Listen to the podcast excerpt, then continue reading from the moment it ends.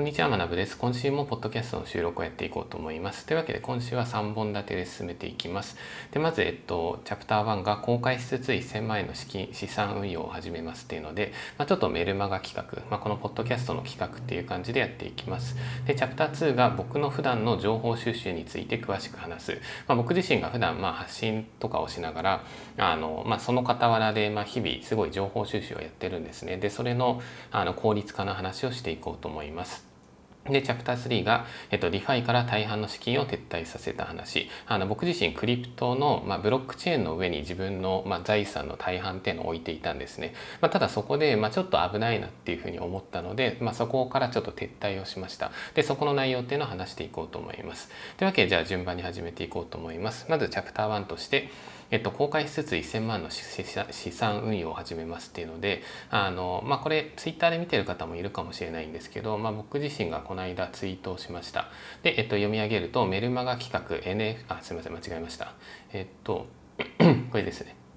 でそれでこの間ちょっとツイートしたんですけど、えっと、メルマガ企画として1000万円を運用します。先週に NFT を買いますとツイートしましたが同時に DeFi での資産運用も始めていきます。アンケートを作ったので選択肢を選んでみてください。その通りに運用しつつ裏側の仕組みなども解説します。参加しつつ学べるメルマガですっていう感じであの現状今、えっと、894名ぐらいの方が投票してくださってるんですけどあのこれめちゃくちゃ僅差なんですよね。で選択肢の1が、えっと、安定型で、まあ、安定型って言っても DeFi の場合はあの年利でまあ7から15%ぐらい、まあ、それぐらい狙えるんですね。で結構リスクを取ると、まあ、年利でまあ10%から20%ぐらいっていうのを増やしたりできるのであのこのままでいくと安定型になるかもしれないっていう感じなので。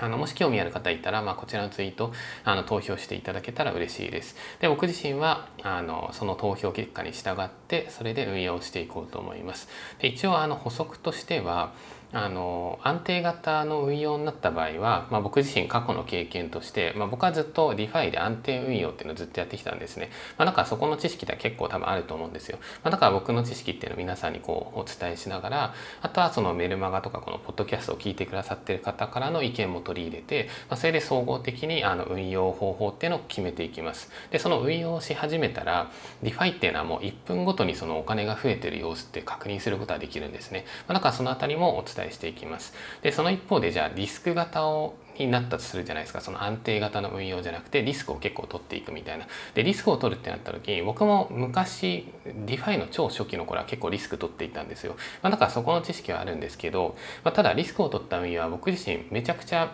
詳しいかって言われたらそうじゃないと思うし僕より詳しい方多分めちゃくちゃ多いと思うのでその場合はあの積極的にそのメルマガだったりそのポッドキャストのあの聞いてくださってる方の意見を取り入れて、まあ、それでまあそこでまあ対話じゃないですけどそこからの情報っていうのをいただきながらそれを僕の方でもリサーチしてそれで皆さんにも改めて共有していくみたいな、まあ、そんな感じであの、まあ、僕が発信するだけじゃなくて、まあ、皆さんもこう参加しながらあの学べるみたいな、まあ、そんな感じで考えています。ってところですね。あとすいませんこれ一つ補足なんですけどあの先週にあの NFT を買いますっていう企画をしてでこれすごいありがたいことに結構ツイツイートをバズったんですね。でそれであの現状その僕自身で、まあ、どの NFT を買おうかなっていうのを結構調査していて、まあ、ただリプライがあの600件ぐらいついちゃったんであの結構あの精査するのが大変な状態になってます。まあ、ただ一つ一つ全て見ていこうと思ってるのであのそれを見た上で、えっと、来週にはあの NFT をこれを買おうと思ってますみたいな、まあ、それを発表できると思います。でそれで発表してあのじゃあどういうふうな思考でそこに至ったのかみたいなあとはその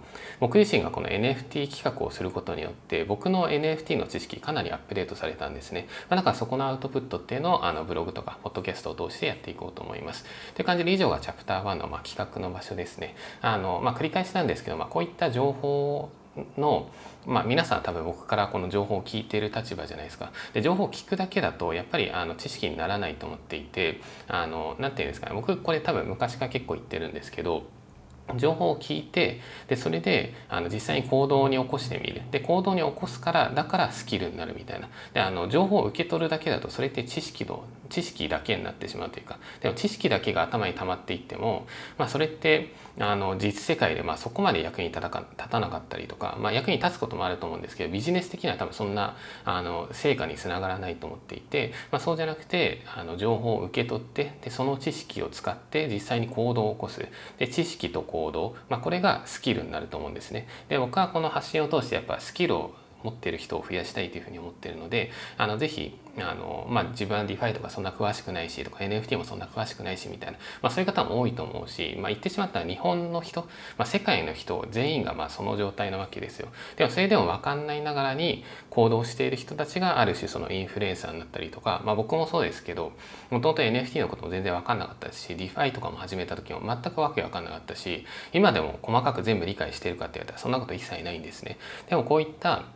発信活動とか、まあ、発信して間違ったりして叩かれることもあるんですけど、まあ、それは逆に勉強の機会じゃないですか一回叩かれたりなんかその指摘されたらそこってめちゃくちゃ覚えるんですね、まあ、だかこういうふうに全部プラスに考えていけると思うのであのもちろん僕はその間違った意見僕自身は批判なんて一切しませんし、まあ、そういうのをいただけるのは全然嬉しいのであの皆さんも聞くだけじゃなくて是非行動して、まあ、それであのスキルですねっていうのを身につけていただけたらあの素晴らしいんじゃないかなと思ってます。っていうのがチャプター1ですね。で続いてチャプター2、まあ、今回のメイントピックかなと思うんですけどあの普段は僕あの何ていうんですかテクノロジーの最先端の情報みたいなそういうのを発信してることが最近は多いんですけどあの今週はまあなんかいろんなニュースもあったんですけど僕の中で、まあ、これを絶対伝えるべきだなっていうニュースがそんななかったんですね、まあ、だからまあちょっとまあおまけ的な話でもあるんですけど、まあ、僕の普段の情報収集テクニック、まあ、これをちょっとあの深掘りして解説をしようと思います。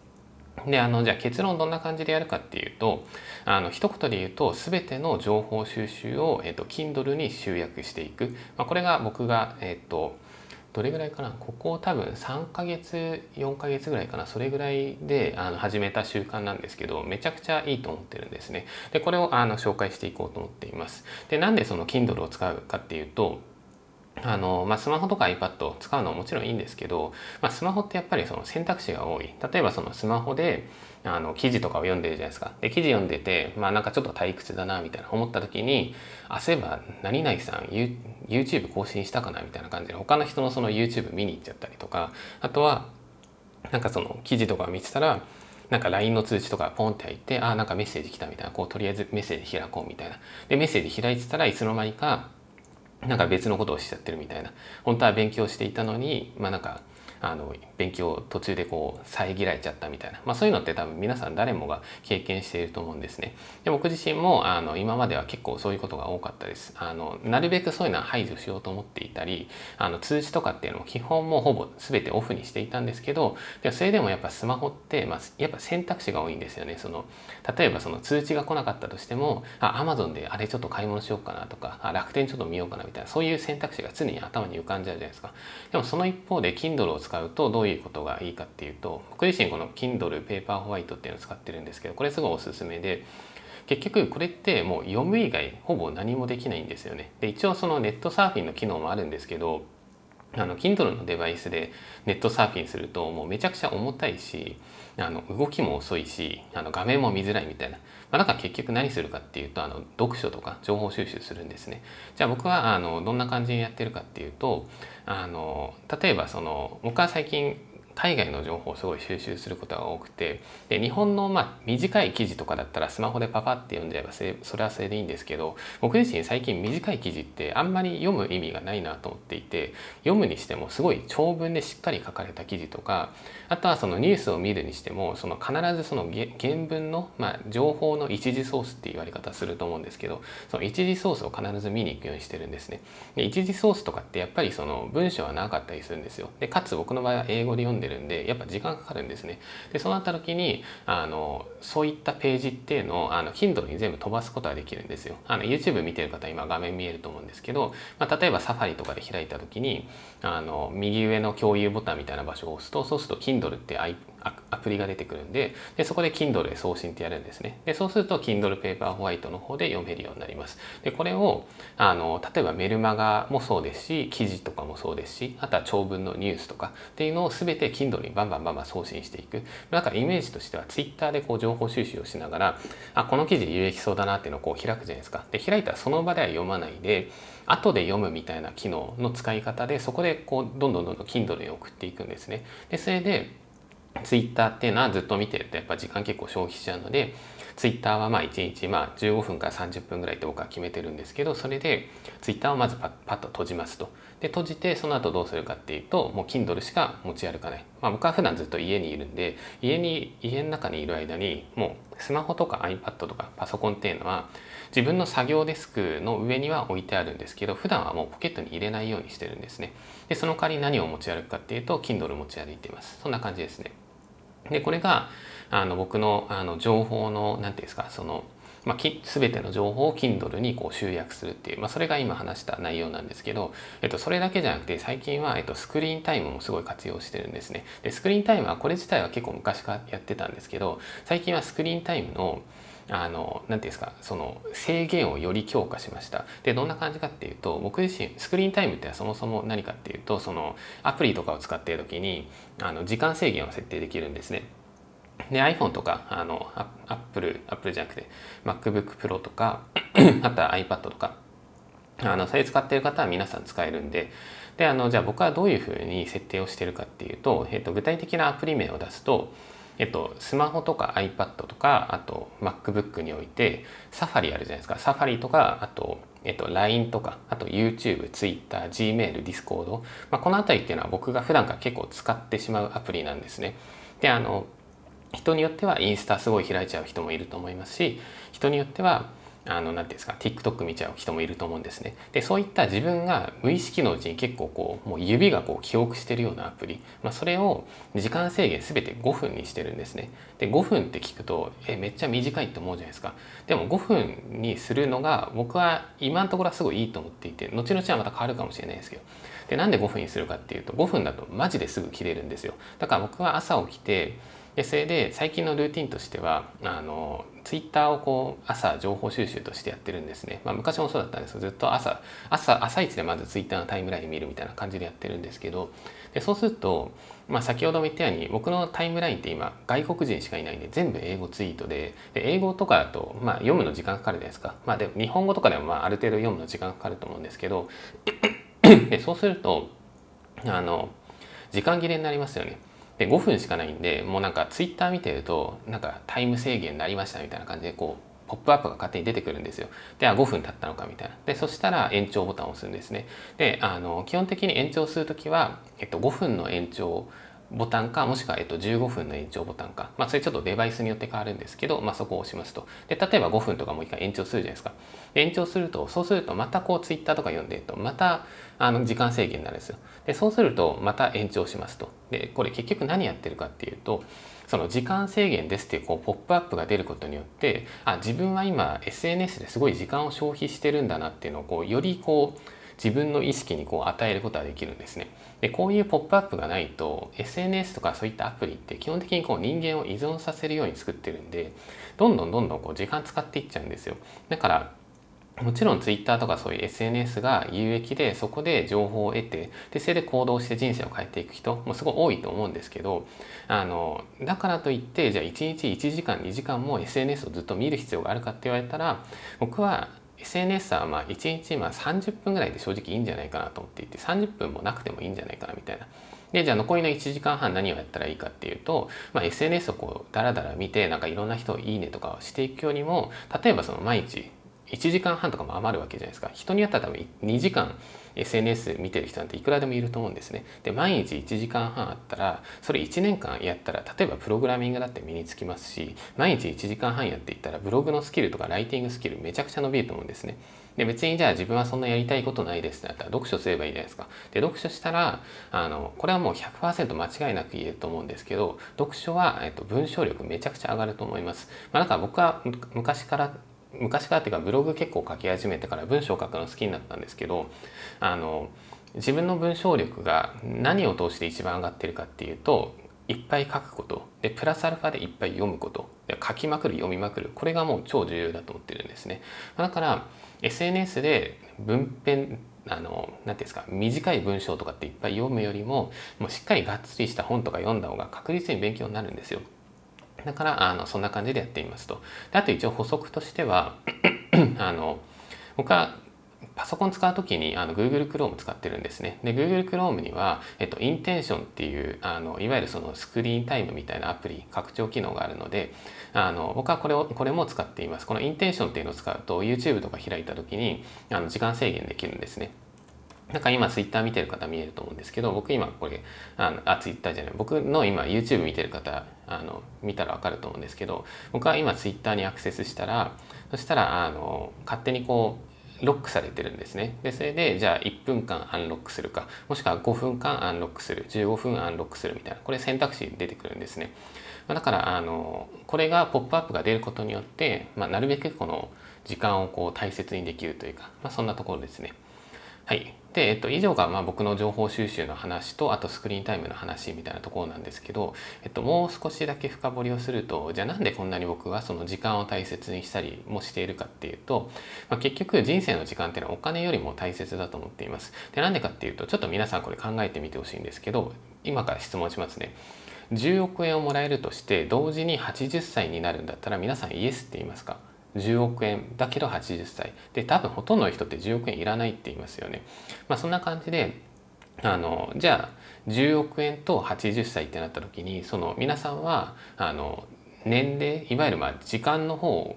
に価値を置いてるわけじゃないですか。でこれっていうのがあのすごい大切な考え方だと思っていてであのどういうことかっていうとあのこの考え方を応用することによってこれ聞いてる皆さん全員の将来っていうのを、まあ、ほぼほぼ確実に占えると思ってるんですね。で僕自身別に占い師じゃないですしあの誰かのこの何て言うんですか魂が見えるみたいな一切ないんですね。とはいえじゃあどうやって占うかっていうと、まあ、結論としてはあの毎日の時間の投資ですねその時間の投資先っていうのを見ていけばその人の将来っていうのはほぼほぼ見えてくると思いますじゃあ僕自身は普段何に時間の投資をしてるかっていうと最近で言うと英語学習をしています。えっと、情報発信をしています。あとは、えっと、読書しています。散歩しています。であとは、えっと、最近ちょっと体調悪かったんで筋トレできてなかったんですけど、筋トレもあの再開しようと思っています。あとは、えっと、クリプト領域の学習。あとは最近は AI とかの学習って感じで、まあ、僕の場合は大きく分けると、まあ、テクノロジー学習、あとは言語の、英語の学習。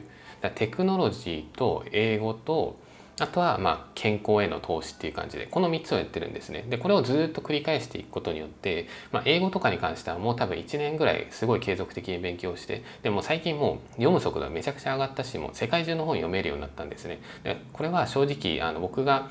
今までいろんなことに時間を投資してきたんですけど英語学習がもう圧倒的にコスパいいっていうふうに最近思っています、まあ、だから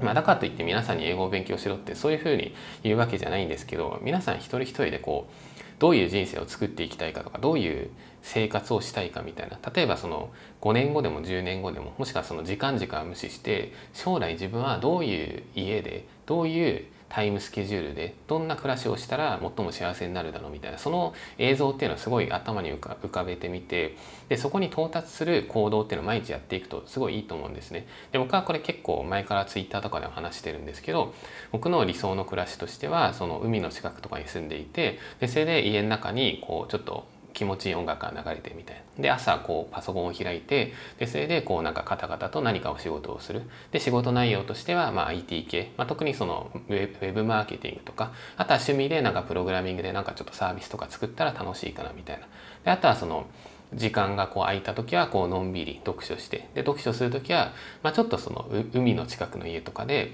なんかそういう、まあ、潮の香りというか、まあ、そういうのがあったらいいかなみたいな、まあ、僕は昔からなんかそういうイメージで人生設計したいなと思っていてでそこに到達するためのスキルっていうのを今までこう勉強してきたんですね。で最近は結構それをこうあの何て言うんですか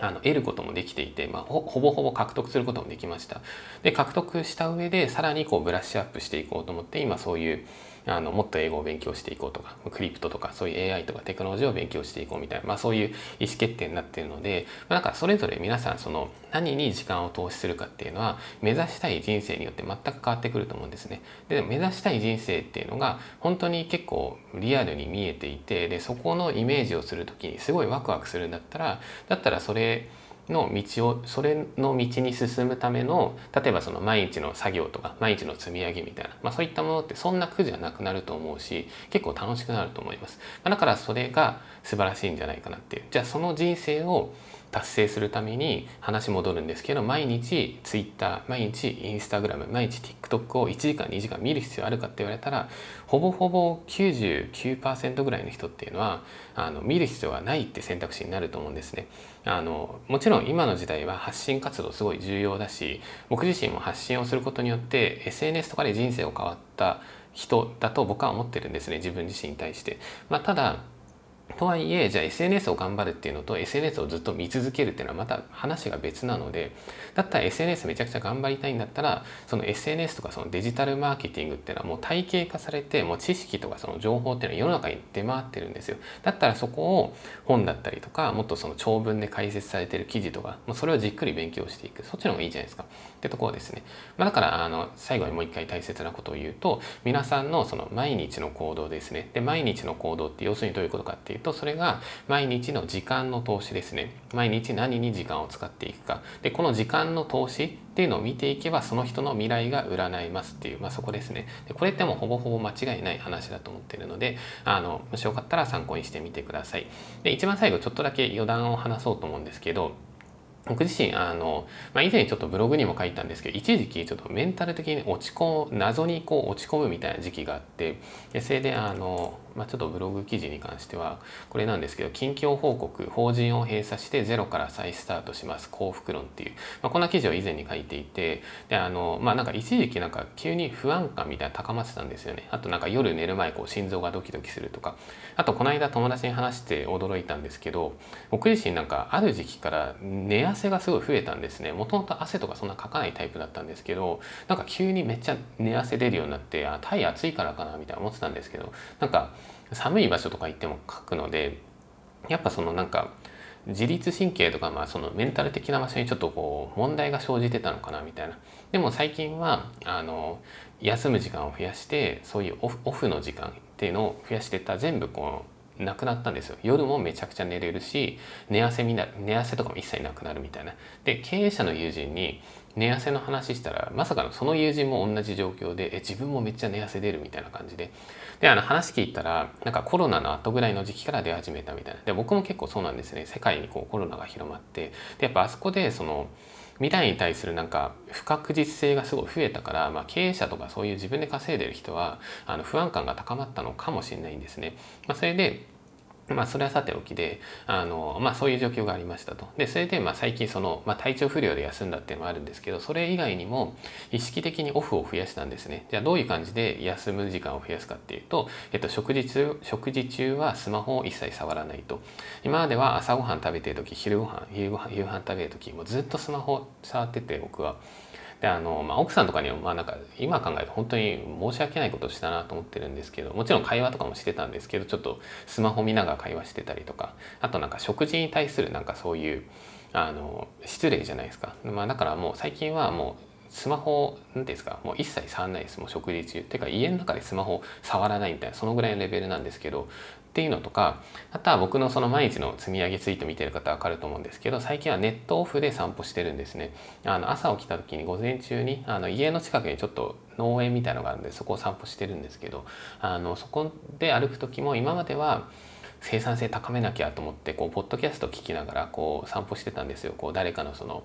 まあ Voicy でもいいですし、まあ、そういうので勉強しながら歩くみたいな。でこれもちろんこれも大切なんですけどあの何て言うんですかあの情報詰めすぎてたなっていうふうに思いました。であの散歩する時とかも本当に手ぶらでスマホとか持たずに歩くと結構その本当に気持ちいいんですよ。あこんな気持ちよかったんだみたいな。なんかこんな当たり前のことなんで忘れちゃってたんだろうみたいな、まあ、そういうふうに思ったんですね。でそれであの、まあ、結局僕の脳みそっていうのは結構その使いすぎていてまあ多分疲れちゃってたんですよね。でそこを休ませたことによって結構メリットっていうのをすでに感じていて例えばその英語学習ずっと頑張ってたんですけどあの最近は英語を読む速度が急に上がったりしたんですね。でなんで上がったかっていうと多分その脳が休めたから、まあ、それで多分生産性が上がったのかもしれないです。でプラスアルファでその新しいアイデアの発見とかもすごい増えてあの今結構やりたいことすごい頭に浮かんできたんですよこういうサービスとかも作ろうかなとかなんかあのなんかこういうシステム作ってみようかなみたいなプログラミングの興味関心とかあのコミュニティをもっとこうしていきたいとかなんかそういう自分の商品をこう作っていきたいとかあと今度その寺子屋っていう僕がその無料のスクールっていうのをやろうと思ってるんですけど、まあ、その構想とかあとはその NFT のコレクションとかっていうのは最近見ていてああなんか NFT のコレクションも自分がやんだったらこういう感じがいいかなみたいななんかそのよりアイデアが出てくるようになったんですよ。でこれっていうのはあの、まあ、もちろん何ていうんですか全員がネットからこう遠ざかる時間ネットをネットからこう休む時間を増やしたら僕のようにこのアイデアが増えたりとか生産性が上がるとは限らないと思うんですね。昔の僕はそのやりすぎていたのでまだから現状やりすぎていない人は別にもっと詰め込んでいいかもしれないんですけどなんかその疲労感があるなとかなんかその例えば僕みたいに一時期寝汗が増えていたとかあの寝る前になんか心臓がこうドキドキすることがあるみたいなそういうのがある人っていうのは一旦意識的に結構休んでみるとすごいメンタルも回復するしいいんじゃないかなみたいな、まあ、そんなところですね。まあ、なのであのちょっと長くなっちゃったんですけど以上がチャプター2の、まあ、僕の普段の情報収集テクニックとあとは最近はそのメンタルをこう改善するためにいろいろこう何ですか習慣を変えましたみたいなそんな話ですねですみませんちょっと一旦水休憩します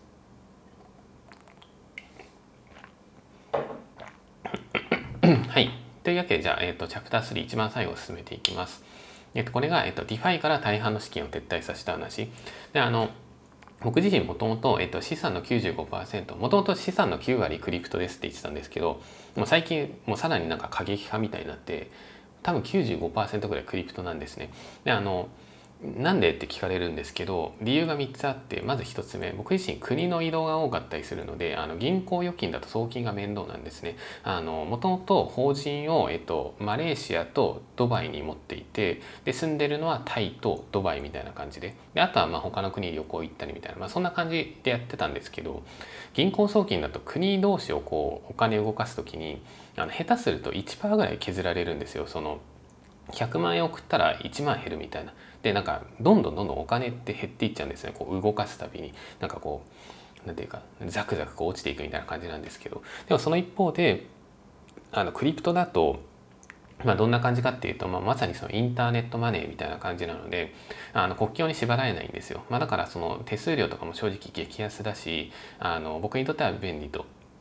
あともう一つが、えっと、銀行のアプリ、あとは銀行のウェブサイトが使いづらい。まあ、だからこれクリプトの方が便利なんですね。まあ、だから、あの、まあ、これは多分皆さん感じる方もいるかもしれないし、特に海外送金とかやってみると皆さん絶望すると思うんですけど、めちゃくちゃ分かりづらいし、めちゃくちゃ遅いんですね。っていうのとか。であとは、えっと、米ドルも今ってブロックチェーン上に保管できるんですね。だから USDT とか USDC って言われたりするんですけど、あの、まあ、そういうふうにやれば、まあ、僕自身資産の95%がクリプト。要するに資産の95%をブロックチェーンの上に乗っけてるんですよ。で乗っけてるんですけどでもその上にドルとかもあるのでだから資産の95%クリプトっていうとえ全部ビットコインなんですか？みたいな。この人やばすぎって思われるかもしれないんですけどそうじゃなくてあのその中には USDC とか USDT っていういわゆるそのドルと連動したあの通貨、まあ、要するに米ドルですよね米ドルも置いてるので、まあ、だからあの、まあ、ある程度そのクリプト過激派の僕ではあるんですけどでもじゃあやばいぐらいの過激派過激派過激派かって言われたら、まあ、そうじゃないみたいな、まあ、そんなところですね。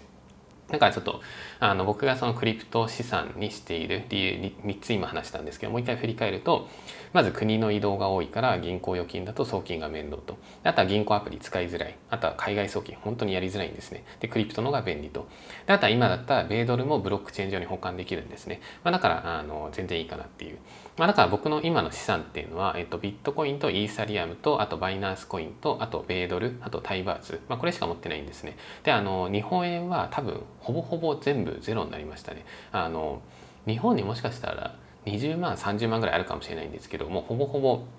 ゼロって感じになりましたと。でその上であの最近ちょっと DeFi から撤退をしたんですね。 DeFi っていうのはそのブロックチェーンを使った資産運用のところなんですけどでなんでやめたかっていうと、まあ、先日にちょっとツイートしたんですけどこれちょっと読み上げますね。えっと、 DeFi 領域はまだまだ危険な話。バイナンス社の BNB チェーンにてセキュリティ問題が発覚しました。ハッカーに狙われてハッカーに狙われていたら BNB トークンが無価値になっていたかもです。BNB トークンは時価総額が第4位なのでハックされたら笑えません。要注意ですねっていう感じで。あの、まあ、このツイートとかこのニュースっていうのはまあ、そこまであのバズっていなかったしあの僕のツイートも別にバズってないんですね、まあ、こういうのツイートする前からどうせバズんないなっていうのは分かってるんですけど、まあ、重要だともねツイートしていて、えっとまあ、一応インプレッションで8万ぐらいか。まあなんか全然 普通ぐらいなんですけど。でその上であの、まあ、この、まあ、今バイナンスチェーンの上でこのバグがあったって話をしたじゃないですか。でこれどういうバグがあったかっていうと、えっと、英語で言うとあのインフィニティミント、まあ、要するにその無限ミントって言われたりするんですけど無限とミントですね。でミントっていうのはこの通貨の発行。で要するにこのバグを使うこのバグの部分をつくことによって BNB トークンっていうこの B バイナンス社のコインですね。これを無限に発行することができたんですね。でこれってめちゃくちゃやばいことでどういうことかっていうとまず BNB トークンそのバイナンス社が発行しているトークンですね。あの時価総額っていうかそのクリプトのあの一番そのランキングあるじゃないですか。1位がビットコイン2位がイーサリアみたいなあるじゃないですか。で BNB コイン何位かっていうと4位なんですね。で実質これも3位と一緒なんですよ。なんでかっていうとビットコインが1位で2位がイーサリアム。で3位がこれテザーっていうんですけどこれドルと一緒なんですね。だ要するに3位っていうのが米ドルなんですよ。だ米ドルってまああの言ってしまったらただのアメリカのドルじゃないですか。でその次は BNB なんですね。BNB っていうのは BNB トークンですね。だから時価総額でいう3位のコインって3位の、まあ、クリプトのコインですよね。でこれがもう一撃でゼロになってた可能性が全然あるんですね。でそれだけじゃなくてもう一つ怖いのがあのこの DefiLlama っていうサイトで見ることができるんですけどあの TVL っっていうのを見れるんですね。で TVL っていうのがあの Total Value Lock といわゆるそのブロックチェーン上にいくらのいくらのお金が保管されているかであのいろんなブロックチェーンがあるんですね。皆さん知ってるのだと多分イーサリアムのブロックチェーンとかあとは、と、ポリゴンとかってもあるじゃないですか最近とかあとは人によってはソラナチェーンが好きっていう人もいると思いますし最近だったらアバランチっていうのを聞くこと聞く人もいると思うんですね。でその中でじゃあバイナンスのブロックチェーンはあのブロックチェーン業界で何位に位置してるかっていうと3位なんですね。1位がイーサリアムです。で、えっと、2位が、えっと、トロンっていうところ。トロンっていうあのこれ中国系なんですね。っていうの。で続いて、えっと、3位が、えっと、バイナンススマートチェーンですね、まあ、そんな感じで、えっと、ちょっと待ってくださいね。一応 TVL で並べるとあそうですね。間違いないですね。BSC あのバイナンスのあのチェーンが3位ですとってところですね。であとすみません今トロンをトロンを中国系って言ったんですけどすみません僕トロンそこまで詳しくなくてあのこれ確か中国系だったはずなんですけどあのもしちょっと間違ってたらあのコメントとかで教えてもらえたら助かります。あの来週とかまた別の場所で訂正します。でその上で、まあ、ちょっと話を進めていくとあの、まあ、もう一回振り返るとこの BNB トークンっていうのは時価総額4位じゃないですか。でブロックチェーン別の順位では、まあ、いわゆる3位に位置してるんですね。でじゃあこのバイナンスのこのチェーンがあるじゃないですか。でこのチェーンブロックチェーンの上にいくらぐらいお金が乗っかってるかっていうと、えっと、5ビリオンドルなんですね。5ビリオンドル。でこれ要するに日本円にあの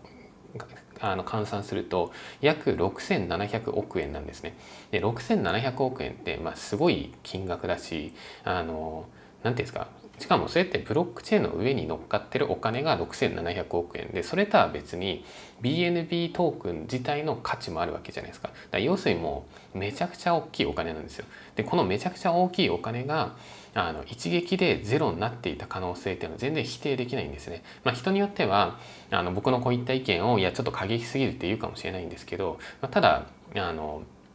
あり得た話なんですよ実際問題として。でじゃあもし仮にこの BNB チェーンがこう狙われていてでこのバイナンスのコインがあの価値ゼロになったとするじゃないですか。でそういう状況をシミュレーションしていくと、まあ、どういう事態になるかっていうとまず、えっと、時価総額4位のこの BNB トークンこれが無価値になりますよね。でこれだけでもめちゃくちゃやばいです。でプラスアルファでバイナンスチェーンっていうのが先ほど第3位って言ったじゃないですか。この第3位のバイナンスチェーンの上にはいろんな資産が乗っかってるんですね。ビットコインも乗っかっているしイーサリアム乗っかってるしみたいな。でこういった全全資産に対して被害がこう広がります。でそれだけじゃなくてバイナンスチェーンの中でそのお金がこう被害に遭うじゃないですか。で被害に遭ったらそれがあのブリッジっていうものを通じてイーサリアムチェーンとかにも被害がいくと思いますしあのポリゴンとかっていうチェーンにも被害がいくみたいなこう被害が連鎖していくんですね。で要するにそれが連鎖していったら NFT とかにもすごいダメージいくと思うんですよ全然。なんでかって言って NFT もトークンの一つで NFT っていうのは基本的にイーサリアムのブロックチェーンの上に乗っかってますよね。まあ、だからそこにもダメージがいくと。で要するにブロックチェーン業界ブロックチェーン全体に巨大な損害が発生すると。で最終的にこうなるとどういうことが予想できるかっていうと政府の規制が強まってクリプトがもう事実上世界的に全て禁止されるみたいな、まあ、これって全然あり得るあの何ですか流れだったんじゃないかなって思うんですね。こんなことになったらもうなんかあれじゃないですか僕自身はそのクリプトっていうのはこの先の世の中を良くすると思ってるんですけどこういう一つのバグとかこういった問題であのこう一回でこう終わってしまうっていうのはすごいもったいないことだし、まあ、それを避けた方がいいなと思ったんですね。まあ、だから僕自身はこうやって自分の資産を撤退させましたっていうのを表向きに言うし、まあ、これを言うことによってあの何て言うんですかあ危ないんだって、まあ、改めてこう認識してでそれでこう動く人も増えると思うし、まあ、それっていうのは業界をこう長期で見ていく上ではすごいいいことだと思うんですね。でその上であのもう少し話を進めると、まあ、僕自身がそのバイナンスのこの BNB トークンっていうのが仮に攻撃された時にあのすごい大きい問題が起こるって話をしたじゃないですか。でもそこに対していや別にハードフォークしたら解決するんじゃないですかっていう、まあ、そういうことを言う人もいると思うんですね。でハードフォークって 要するにどういうことかっていうとブロックチェーンの歴史を書き換えることを言うんですね。で歴史を書き換えるってどういうことかっていうとブロックチェーンっては要するにまあこういう例え言うと詳しい人に怒られるんですけどブロックチェーンはエクセルシートだと思っていいと思います。でエクセルシートってこうマス目があるじゃないですか。でそのマス目に全ての記憶記録っていうのがこう書かれてるんですね。でその記録っていうのはすごい改ざんするのがめちゃくちゃ大変なので、まあ、そのエクセルはほぼほぼ100%の確率で正しいこう情報が刻まれていきますと。その上でじゃあバイナンスチェーンっていうのがあってそこにエクセルシートがあるじゃないですか。でそのエクセルシートの中にその数字っていうのはこう並んでいてでハッキングされた時そこで数字がバーンってバグったりするわけじゃないですか急にあの価値があったものがゼロになっちゃったりみたいな。でそのゼロになる前のエクセルにこうブロックチェーンを戻すんですね。でこれっていうのは実際じあのセキュリティセキュリティっていうかその事実上できるんですよ。であの昔のイーサリアムっていうのはこれとまさに同じことをやっていてあの気になる方いたらザ・ダオハックみたいなザ・ダオ事件って言われたりもするんですけどこの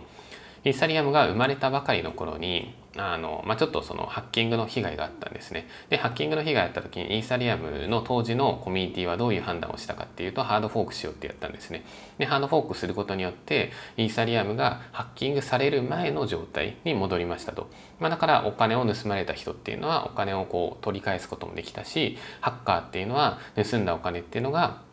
まあ、ある意味でこう価値がなくなってしまうみたいな、まあ、だからそのイーサリアムって2つあるじゃないですかイーサリアムとイーサリアムクラシックっていうでイーサリアムクラシックって何かっていうとそのハッキングされた側のイーサリアムのチェーンなんですねで今の皆さんが使ってるイーサリアム NFT とかに乗っかってるイーサリアムっていうのはハッキングされた歴史を消したあのハードフォークしたイーサリアムなんですね。まあ、だからこう2つに分かれたんですね。でこのチェーンが2つに分かれる黒歴史とかそういうハッキングされた歴史を消すってことをハードフォークって言ったりするんですけどでその上であの昔のイーサリアムはハードフォークしましたと。じゃあバイナンスチェーンが仮にあのまあなんかハッキングされるじゃないですか。ハッキングされるじゃないですか。でされてでそれであの何ていうんですかハードフォークすればいいじゃんっていう話なんですけどでも今って昔と全然状況が変わっています。で、今 YouTube 見てる方画面見えると思うんですけど、これが AnySwap っていう、まあ、ブリッジのツールなんですね。で、ブリッジっていうのはそれぞれのあのチェーンから資産を動かすことができます。例えば、あの、今この画面に映ってるのはこのバイナンスのチェーンからポリゴンのチェーンにお金を移すみたいな。で、バイナンスチェーンから、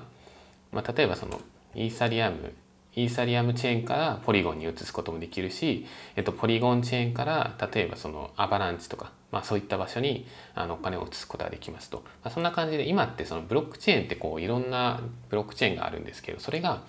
ブリッジっていうのでこうつながってるんですね。まあ、なんか要するにあのバイナンスチェーンがハッキングされましたと。でじゃあそこをハードフォークしたら全て黒歴史消せるじゃんみたいな。で。それだけで解決するかって言われたら僕はそうは思わないと思っていて。なんでかっていうとハッカーはどういう動きをするかっていうとバイナンスチェーンを攻撃しますよね。で BNB トークンを無価値にしてそれで売りまくったりしてそこからこういろんな資金を抜いていきます。で資金を抜いた後にどうするかっていうと抜いた資金を多分イーサリアムの方に戻すと思うんですね。イーサリアムチェーンに戻していくと。でイーサリアムチェーンに戻した後にさらに何するかっていうとあの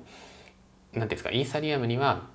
コインのミキシングサービスって言われたりもするんですけどそのコインを匿名化するようなサービスとかもあるんですね。でそこに盗んだ資金をバンって入れるとそうすると政府とかから追うのが政府が追いかけるのはかなり難しくなったりとかあとはあのなんだ他にも匿名コインって言われていてモネロとかっていうコインもあったりするんですね。でそういうのはあの匿名になってるていうんですかその誰がこのお金を持っていて誰がどこに送ったかみたいなそういうのがかなりこうプライバシーに強いコインだったりするんですよだからそっちとかに乗り換えられちゃったらそしたらあの結構な大問題になるあのもうクリプト業界が本当に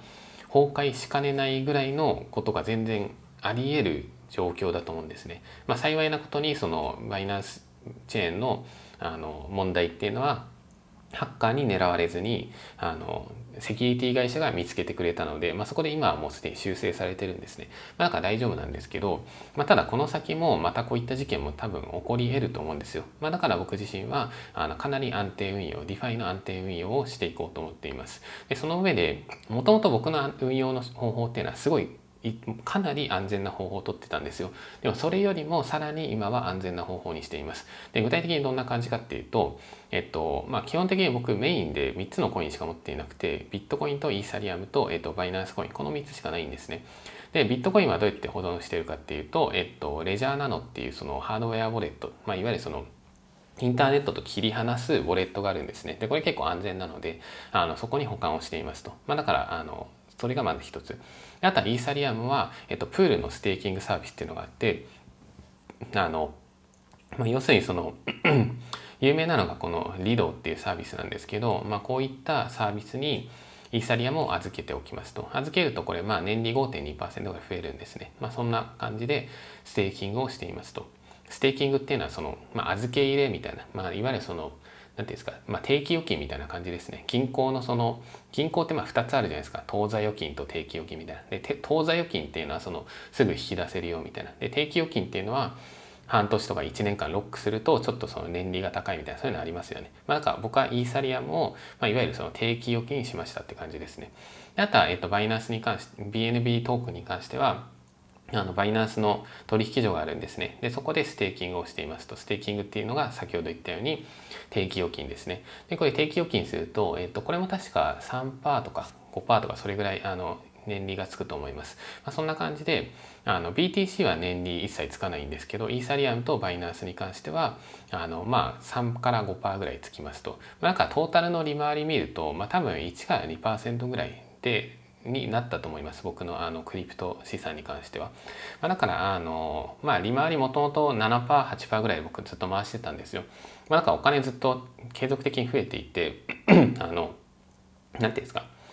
すごいバブルの時期とか本当に毎日10万とかずっと増えてたんですよ。まあ、だからお金ってこれ何なんだろうなって思ってる時期もあったんですけどあの最近は あのそうやって短期でこう増やしていくみたいな感じじゃなくてもっと10年20年のスパンで考えて、まあ、それでもう超安定運用していく。で僕は今話した内容のあのやり方をすると仮にリファイっていうマーケットが崩壊したとしても基本的にはダメージっていうのは最小限に抑えることができるんですね、まあ、だからそんな感じであの安心安全のスタイルで運用していますと。すいません。ちょっと 水飲みますね。それで